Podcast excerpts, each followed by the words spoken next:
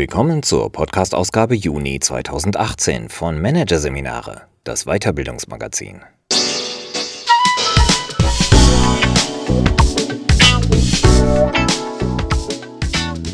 Weitere Podcasts aus der aktuellen Ausgabe behandeln die Themen Customer Centricity, wahre Beziehungen und Future Management, Thesen zum Tomorrow. Doch zunächst Karriereplanung mit Design Thinking. Prototypen für ein gutes Leben von Andrea Bittelmeier. Mit ihrer Karriere oder gar Lebensplanung tun sich viele Menschen schwer. Was ist, wenn man eine falsche Entscheidung trifft, aufs falsche Jobgleis gerät? Neuerdings setzen Karriereberater einen Ansatz aus dem Innovationsmanagement ein, der helfen soll, das Projekt Karriere und Lebensplanung flexibler und daher auch gelassener anzugehen. Die Rede ist von Design Thinking. In einem der beliebtesten Kurse an der Stanford University, der Brutstätte für Nachwuchstalente im Silicon Valley, geht es nicht um IT oder digitale Geschäftsmodelle. Stattdessen wird thematisiert, wie die Studenten ihr Leben nach der Universität glücklich und produktiv gestalten können.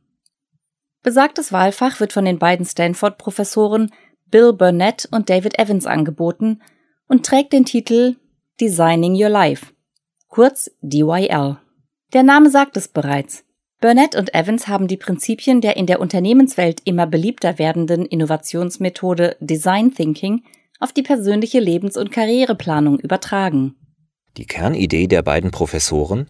Mit Hilfe von Design Thinking soll der Entwurf des eigenen Berufs- und Lebensweges erleichtert werden, der grundsätzlich ein verzwicktes oder gar bösartiges Problem ist, auf Englisch ein Wicked Problem. Verzwickt deshalb, weil die Aufgabe hochkomplex ist, viele verschiedene Variablen und unzählige kausale Verzweigungen und Abhängigkeiten enthält. Die Studenten waren schnell überzeugt, dass Design Thinking hilft, die Herausforderung Lebensplanung anzugehen. Das Seminar wurde zu einer der gefragtesten Wahlveranstaltungen in Stanford.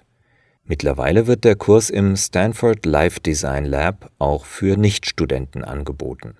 Das Grundprinzip der Methode Studiere nicht die Stellenanzeigen im Internet und überlege, welchen Job du bekommen könntest, sondern beschäftige dich intensiv damit, wie dein künftiges Leben aussehen soll und suche dann einen Job, der dazu passt. Eine Vorgehensweise, die laut Burnett und Evans in doppelter Hinsicht sinnvoll ist. Schließlich werden, so sind die beiden Professoren überzeugt, die wirklich guten Jobs ohnehin nicht ausgeschrieben. Grundsätzlich sei das Beantworten von Stellenanzeigen daher nicht effektiv. Noch entscheidender aber ist ihrer Ansicht nach, nur wer sein Leben aktiv nach den eigenen Bedürfnissen und Vorstellungen entwirft, wird damit auch wirklich zufrieden sein. Der Traumjob wartet nicht irgendwo da draußen, er muss erst designt werden. In Deutschland schwören die Kölner Berater Robert Kötter und Marius Kursave auf das Design Thinking fürs Leben, von ihnen Life Design genannt. Vor sechs Jahren haben sie ihr Unternehmen Work-Life Romance gegründet. Erklärtes Ziel ihrer Jobmanufaktur für Sinnsucher und Unzufriedene, laut Kursave, die zahlreichen Menschen, die mit ihrem Job hadern, aber ewig im Man müsste Modus stecken bleiben, zum Handeln zu bringen. Auch Kötter und Kursave haben als beste Antwort auf die komplexeste aller Fragen, nämlich wie wir unser Leben gestalten wollen, das damals noch recht exotische Design Thinking entdeckt. Noch bevor das Buch der beiden Stanford-Professoren vorlag, haben sie eine eigene Vorgehensweise entwickelt und in Buchform veröffentlicht. Die eintägigen Workshops, die Work-Life-Romance anbietet, ziehen zum Beispiel junge Job-Einsteiger an, die merken, dass es im Berufsleben nicht so läuft, wie sie sich das vorgestellt haben. Die meisten jedoch kommen in der Lebensmitte. Nach einer Kündigung oder vielleicht auch einer privaten Trennung stellen sie alles noch einmal auf den Prüfstand, so Kursave. Da die Prinzipien des Life Design vom Design Thinking abgeleitet sind, ähneln sich die daraus entwickelten Ansätze. Die größte Besonderheit von Design Thinking findet sich auch im Life Design wieder. Es geht vor allem darum, schnell ins Handeln zu kommen und unterschiedliche Lösungen auszuprobieren, auch wenn das genaue Ziel noch gar nicht klar ist. Denn, so wissen Burnett und Evans, man kann Jahre damit zubringen, die getroffenen Entscheidungen immer wieder zu hinterfragen. Dieses Grübeln ist jedoch reine Zeitverschwendung. Weiter dagegen führt gemäß den Grundsätzen des Design Thinking das Bauen von Prototypen, das bei der Innovationsmethode dazu dient, neue Ideen schnell im Kundenkontakt zu überprüfen. So wird möglichen Nutzern eines neuen Produkts erst einmal ein Pappmodell oder aber ein Film über das Produkt gezeigt. Ein möglicher Prototyp beim Live-Design ist ein Praktikum oder die Hospitanz in einem ins Auge gefassten Tätigkeitsfeld. Eine andere Möglichkeit sind sogenannte Live-Design-Interviews mit Menschen, die im anvisierten Bereich bereits erfolgreich sind, mit einem Firmeninhaber etwa oder einem erfahrenen Experten auf dem Gebiet. Das Arbeiten mit den Prototypen hilft, neue Tätigkeitsfelder intensiv zu erkunden und Schritt für Schritt herauszufinden, was man wirklich will. Gerade dann, wenn man noch nicht genau weiß, was die eigene Leidenschaft ist, versichern Burnett und Evans. So zeige die Forschung, dass Leidenschaft bei den meisten Menschen erst entsteht, wenn sie zum Beispiel eine Sportart oder eine berufliche Tätigkeit ausprobiert haben, wenn sie bemerkt haben, dass sie Gefallen daran finden und ein gewisses Können erworben haben, und nicht etwa vorher. Die Menschen wollen spielerisch an die Herausforderung Lebens- und Karriereplanung herangehen und schnell ins Handeln kommen, so Marius Kursave. Trotzdem finden sich neben ihm und seinem Kollegen Kötter hierzulande bislang nur wenige Anbieter der Methode. Eine dieser wenigen ist die Netzwerkerin und Trainerin Ines Daut aus Düsseldorf, die in diesem Jahr gemeinsam mit der Design Thinking Expertin Anna Abelein von Protostart ihren zweiten Workshop zum Thema anbietet am Design Thinking fürs Leben hat ihr besonders die Philosophie gefallen, dass die Lebensplanung zu komplex ist, als dass es dafür die eine perfekte Lösung geben könnte. Und dass es stattdessen für jeden Einzelnen viele Versionen eines guten Lebens gibt. Entworfen werden in Dauds Workshop daher zunächst drei verschiedene Szenarien für die nächsten fünf Jahre des Lebens. Dabei geht es nicht um Plan A, Plan B und Plan C, sondern dreimal um Plan A, erklärt Daud. Zudem betont sie, dass auch das schließlich ausgewählte Szenario keinesfalls für immer gelten muss, sondern erst einmal nur für den Moment. Das nimmt immensen Druck von den Teilnehmern, die sich bislang mit dem Entwickeln des einen perfekten Lebensplans schwer getan haben. Bestätigen kann das Workshop-Teilnehmerin Alexandra Weiß, die fast 20 Jahre in ihrem Unternehmen gearbeitet hat und erfolgreich zur Führungskraft aufgestiegen war. Aufgrund einschneidender Umbrüche und Kulturveränderungen in ihrer Firma hatte sie gekündigt. Mit Mitte 40 wollte sie sich bewusst eine Auszeit nehmen, um herauszufinden, wie sie ihr Arbeitsleben für sich sinnvoller und erfüllender gestalten kann. Es war sehr befreiend, mehrere Lösungen zu entwerfen, berichtet sie. Immer deutlicher wurde ihr während des Designprozesses, ich muss gar nicht einen festen Plan für die nächsten 20 Jahre entwickeln. Ich kann losgehen, obwohl ich mir noch gar nicht sicher bin.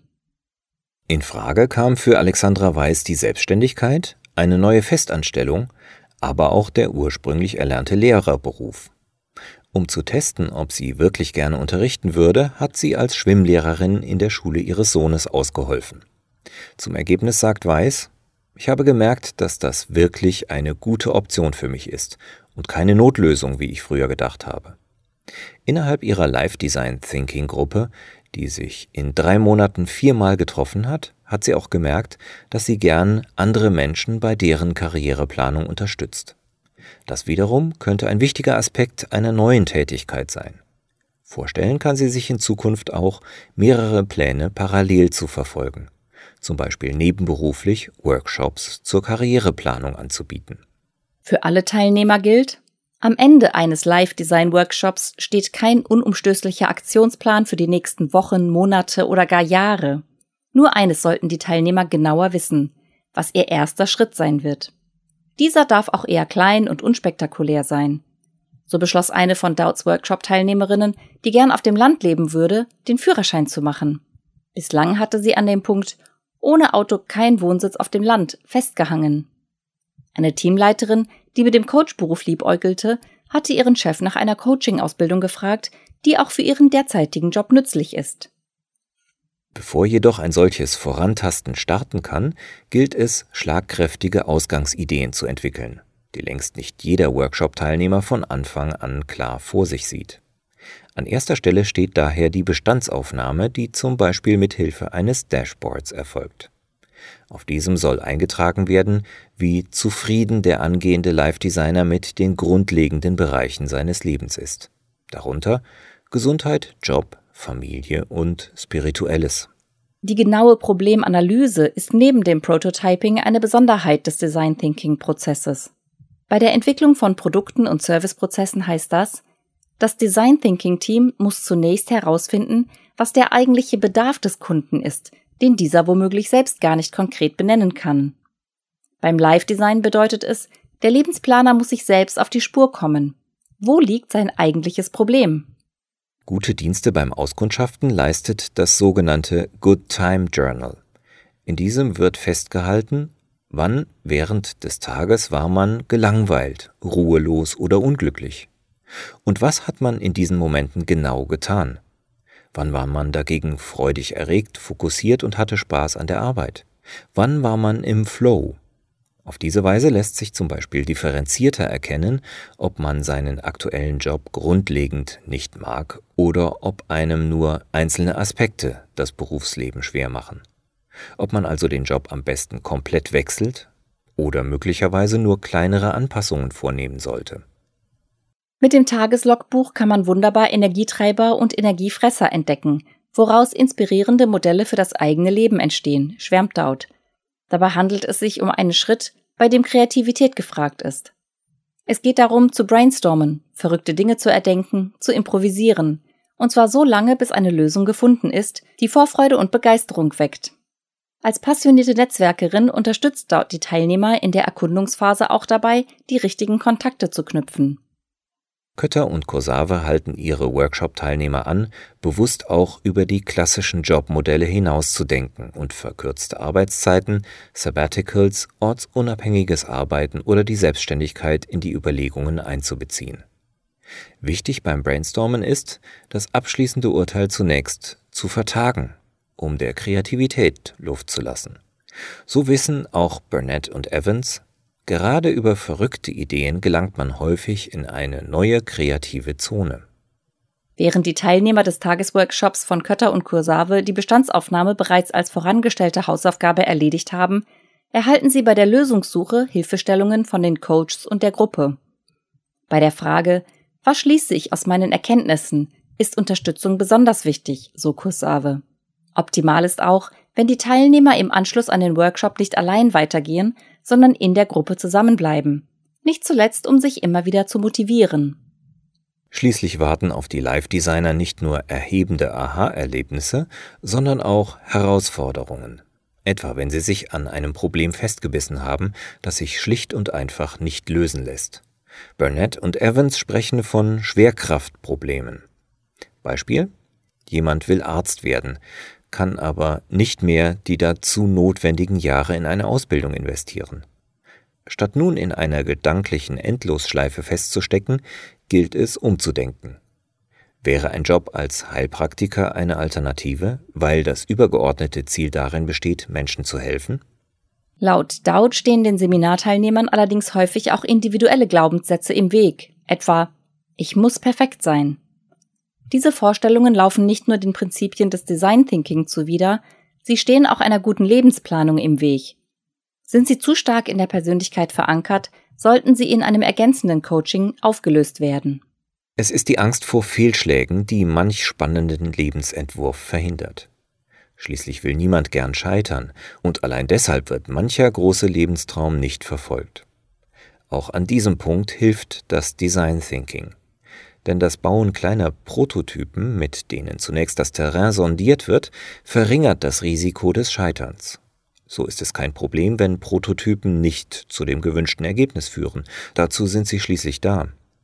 Prototypen nehmen die Angst, werfen interessante Fragen auf und liefern handfeste Erkenntnisse über das Potenzial der angestrebten Veränderungen. Der produktive Umgang mit Fehlschlägen ist ein Aspekt des Live-Design, den Dirk Middeldorf besonders schätzt.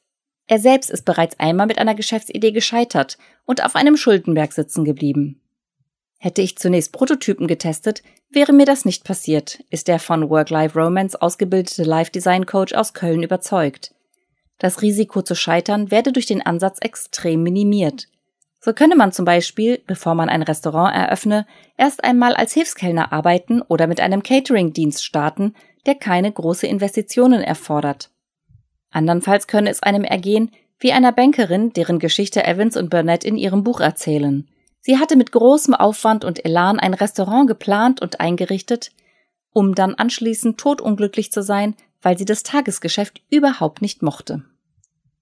Dabei ist die komplette Kehrtwende im Leben ohnehin kein Ziel der meisten Live-Design-Anwender. Nur fünf oder vielleicht zehn Prozent suchen den extremen Bruch, berichtet Marius Kosave. Viele Teilnehmer reduzieren nach dem Workshop ihre Arbeitszeit. Sie nehmen sich etwa den Freitag frei, um neue Ideen auszuprobieren. Manche erkennen nach Bestandsaufnahme, Ideenfindung und Ideenüberprüfung auch, dass sie bei allem Drang zu neuen Ufern auf keinen Fall finanzielle Einbußen, wie sie etwa mit einer Reduzierung der Arbeitszeit oder dem Schritt in die Selbstständigkeit verbunden sein können, hinnehmen wollen. So wie Ignacio Obes, der bereits gekündigt hatte, als er zum Live-Design-Workshop kam. Er war schon den Jakobsweg gelaufen und wusste immer noch nicht, wo will ich hin? Nach der systematischen Beschäftigung mit dieser Frage weiß er nun, dass er weiterhin als kaufmännischer Leiter arbeiten will, am liebsten jedoch in einer neuen Branche mit Bezug zu Design oder Mode. Die Zeit ist noch nicht reif, um etwas vollständig Neues zu machen, erklärt er.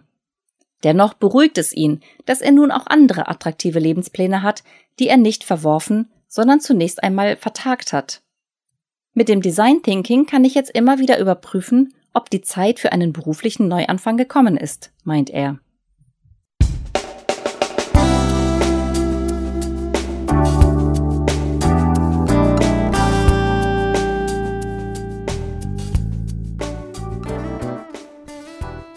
Sie hörten den Artikel Karriereplanung mit Design Thinking.